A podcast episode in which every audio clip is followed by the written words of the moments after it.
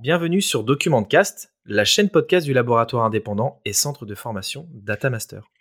Dans l'épisode précédent, nous avons échangé avec Michel Constant sur le financement des ventes et un outil révolutionnaire, la plateforme Lisa by Nanceo. Aujourd'hui, dans l'épisode 5, nous allons parler du flux documentaire, de sa numérisation, donc la vie documentaire, en abordant plusieurs aspects, la partie dématérialisation, et nous allons parler aussi de cadre juridique en compagnie de Marc Fornas. Bonjour Marc. Bonjour Paul-Jacques.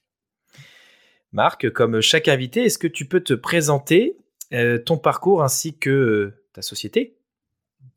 Oui, tout à fait. Marc Fornas. Donc, euh, je suis un jeune homme de 55 ans. et il y a 8 ans, nous avons créé avec quelques associés un, un petit groupe régional sur la région Rhône-Alpes qui couvre tous les aspects de la transformation numérique des entreprises euh, de la gestion des documents, thème que l'on va aborder ce soir, avec des concessions euh, Xerox euh, réparties sur l'Isère et le Rhône, A2A sur l'Isère et Axilis sur le Rhône.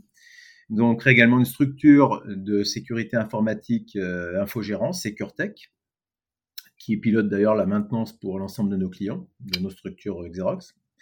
Et une structure également dans l'impression 3D, A3D Project, spécialisé donc dans euh, les processus de fabrication euh, appuyés sur la technologie euh, de fabrication additive. Et la petite dernière a été créée au mois de septembre 2020, en plein confinement déconfinement. Elle s'appelle Digital Working Solutions. C'est une structure spécialisée dans la vente de plateformes digitales à destination des entreprises. Voilà, c'est un petit groupe qui fait 15 millions de chiffres Il y a une cinquantaine de personnes sur, euh, sur la région et, on travaille activement à la satisfaction de nos clients. D'accord. Donc effectivement, c'est aujourd'hui tu gères, euh, tu gères plusieurs projets à la fois sur trois, sur trois sociétés. Et, quelle est du coup la colonne vertébrale entre ces trois sociétés? Ce sont les produits qu'elles commercialisent ou c'est vraiment l'état d'esprit? Donc trois sociétés, tu parles de, A2A, Axilis et, et, DWS, donc la dernière structure, qui sont dans, la partie digitale. Euh, bon, A2A, Axilis font le même métier sur deux secteurs géographiques différents. Euh, donc, ce sont des spécialistes du circuit du document, hein, puisque les concessions Xerox ont, ont un point commun, c'est qu'elles sont finalement à l'origine de la, de la vie numérique d'un document, puisque c'est souvent avec nos scanners, nos, fameux multifonctions, que l'on donne une vie numérique au document papier. Et donc, on le fait passer de sa vie papier à sa vie numérique. Et donc, très logiquement, nous nous sommes intéressés à la gestion de cette vie numérique. Et pour, valider le coup d'après, finalement, je scanne, je numérise. Pourquoi faire? Euh, Pour partager, pour archiver, euh, pour signer. Donc, voilà. Et nous en sommes effectivement euh, là dans, nos, structures avec des, business développeurs euh, qui sont devenus des experts dans cette logique de gestion de documents papier puis numérique. DWS est une structure différente puisqu'elle n'a pas le, label Xerox, c'est une structure totalement digitale euh, qui traite un portfolio de solutions identiques à celle de, des, concessions Xerox, mais elle a également des, de nouveaux produits digitaux qu'elle diffuse euh, désormais auprès des PME, PMI et qui sortent un petit peu du cadre de la concession euh, Xerox. Donc on, va plus loin dans le digital avec euh, des WS désormais. D'accord. Et concrètement, de quoi tu vas nous parler aujourd'hui en termes de produits pour tout simplement créer de la vie au document, de, de, la numérisation jusqu'à son archivage? Quels sont, quels sont tes produits phares? De quoi tu vas nous parler aujourd'hui? Alors bon, il y a plusieurs euh, solutions, hein, puisqu'on parle de solutions digitales qui, qui partent de, nos multifonctions, mais pas seulement. Hein, ce sont des, des, plateformes euh, web hein, très souvent. Euh, donc on, parle du document entrant. C'est vrai que pour les entreprises, c'est souvent le principe de la facture fournisseur. Il peut y avoir aussi des courriers, notamment pour les, collectivités, la gestion du courrier entrant, des délibérations, etc., de, conseils municipaux. donc des documents entrants et puis des documents sortants ce document sortant, pour les, entreprises, ce sont toujours souvent des factures clients à envoyer, euh, mais il peut y avoir aussi du courrier, bien entendu, euh, des relances, euh, toutes sortes de, documents sortants. Voilà, et nous, nous travaillons sur une, une plateforme qui s'appelle Zindoc, hein, qui développe cette, cette, notion de, de documents entrants, et, et, nous utilisons une plateforme qui s'appelle Sendoc pour, pour le sortant. Donc Zindoc en entrant, Sendoc en sortant. Donc tu as trouvé deux produits pour deux usages, finalement. Oui, on a, on a souhaité spécialiser les, les, euh, euh, les solutions euh, sur l'entrant et le sortant parce que ce sont quand même deux expertises différentes.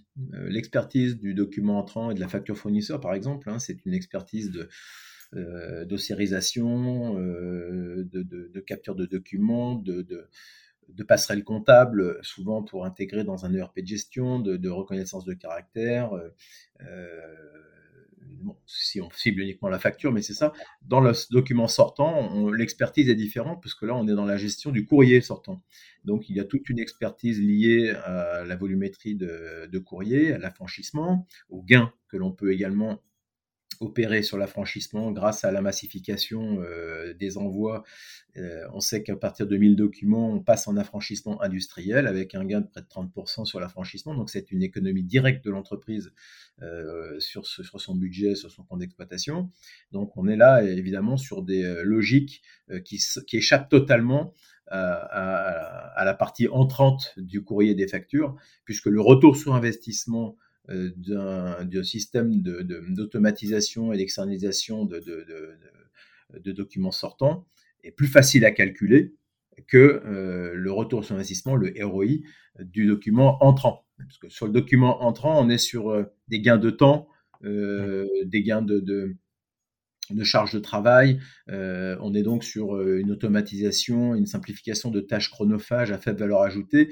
Euh, mais finalement, pour avoir un ROI, il faut chiffrer tout ce manque à gagner qu'a aujourd'hui à l'entreprise et, lui faire valoir que dans un contexte de digitalisation, elle va gagner du temps. Dans le sortant, l'intérêt, bien sûr, c'est que le, gain est déjà immédiat. à l'instant T, on prend l'existant, le transfert en massification, en, en, affranchissement industriel, et le gain est immédiat. Et il y a d'autres gains évidemment liés à la numérisation, à la digitalisation de la facture sortante. Donc voilà, c'est la raison pour laquelle on a voulu séparer les deux flux et on les traite en général pas forcément en même temps. Donc là, d'accord, tu nous as parlé du flux entrant, flux sortant. La différence, effectivement, pour calculer les coûts entre euh, de l'entrant, on va être plus sur des coûts cachés, finalement, même si on en a aussi dans les documents sortants, mais dans les documents sortants, c'est euh, plus facile à calculer, euh, le coût de l'impression, l'affranchissement, il y a aussi du temps humain, il y a de la, partie aussi organisationnelle qui est, euh, on va dire, le maillon là-dedans. Est-ce que tu peux me parler un peu plus de Sendoc, du coup, parce que c'est vrai qu'on entend parler de Zindoc, mais Sendoc un peu moins. Est-ce que tu peux nous présenter Sendoc rapidement?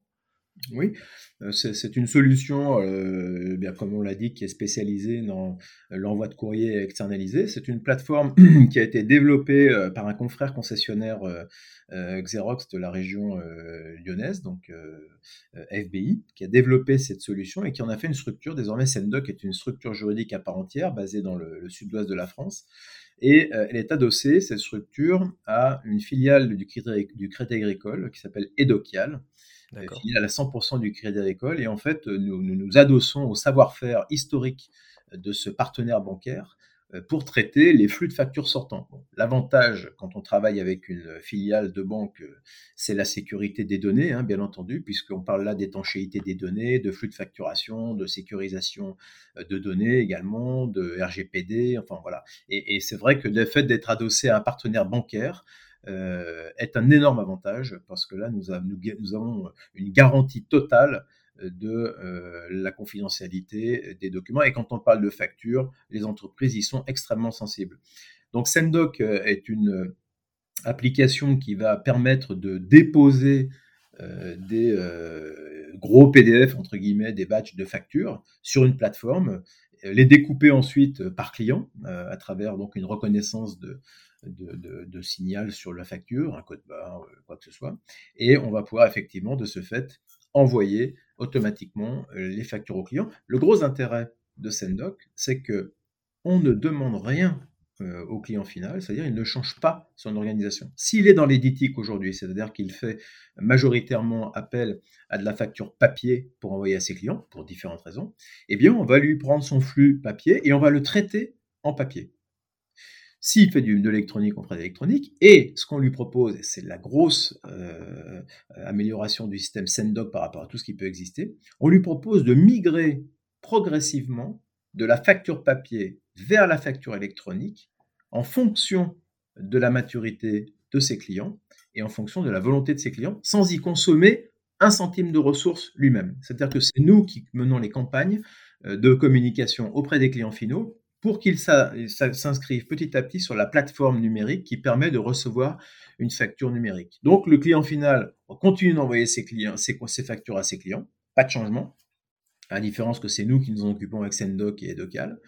Le client reçoit sa facture papier et en même temps qu'il reçoit sa facture papier, il reçoit une notification lui permettant d'aller s'inscrire sur une plateforme, rentrer ses coordonnées, et dès qu'il a rentré ses coordonnées, il bascule automatiquement dans le flux numérique. Et donc le client final que nous avons équipé de cette solution, progressivement, voit son coût d'affranchissement baisser encore, et ses clients passer majoritairement à la facture numérique sans qu'il y ait lui passé une seconde à les convaincre.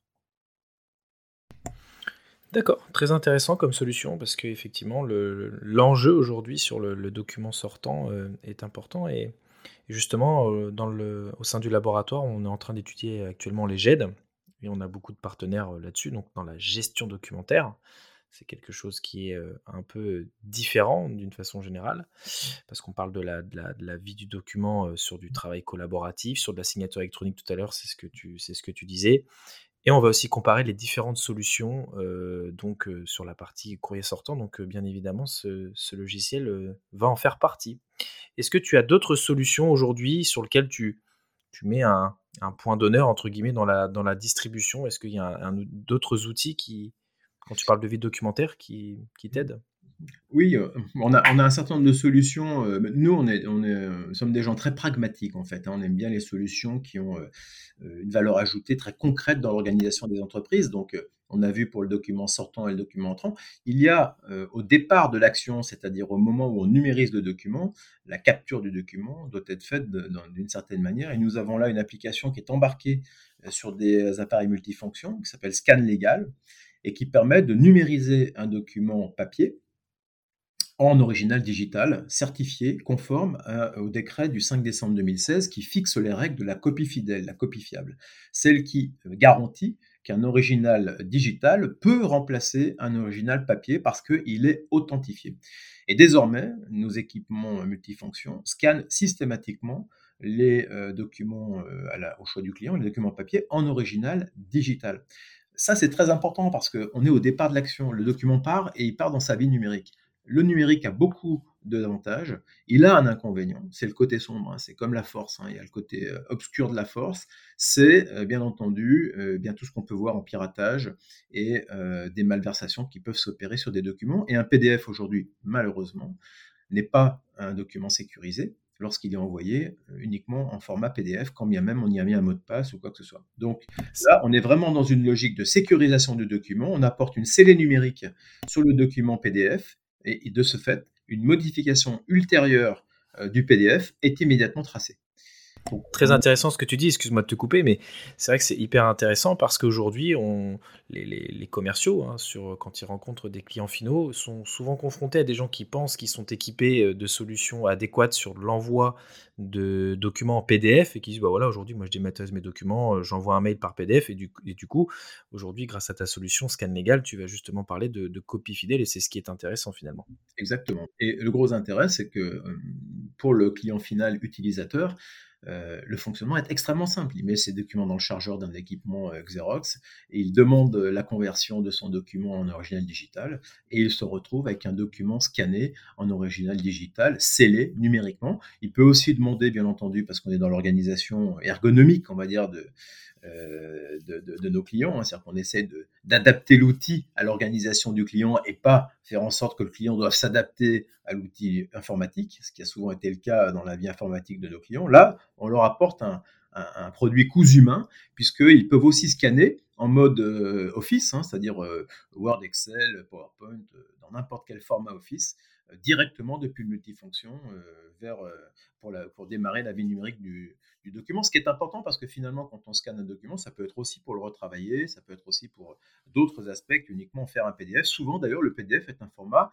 difficile pour les entreprises, on le remarque, difficile à traiter, difficile à archiver, euh, à travailler. Donc, on leur permet en fait de choisir le format en disant, bah voilà, quand je scanne mon document, soit je veux le scanner pour le retravailler, auquel cas je vais le scanner dans un mode euh, modifiable, Office, Word, Excel, PowerPoint, ou alors Je ne veux pas qu'on le modifie. Et dans ce cas-là, je vais en faire un original digital et je vais pouvoir l'envoyer sans aucun risque derrière de euh, modification ultérieure sans que j'en sois informé. Comme tu le disais, c'est très important. Quand j'envoie une facture, euh, comme le font certaines entreprises qui pensent effectivement avoir euh, donc passé le cap de la facturation électronique parce qu'elles envoient un mail avec une pièce attachée en PDF avec une facture. Malheureusement, non seulement ce mode de facturation n'est pas sécurisé, mais il n'est pas légal. C'est-à-dire que là, au, regard de ce qui va se dérouler dans les prochaines années, mais très vite, hein, euh, à partir de 2023, euh, il va falloir passer, bien entendu, à une facturation électronique certifiée. Là, j'ai sous les yeux le rapport de la Direction générale des finances publiques qui fait donc référence à la loi de finances 2020, donc c'est tout neuf, hein, dans lequel il est traité de la TVA à l'ère du digital en France.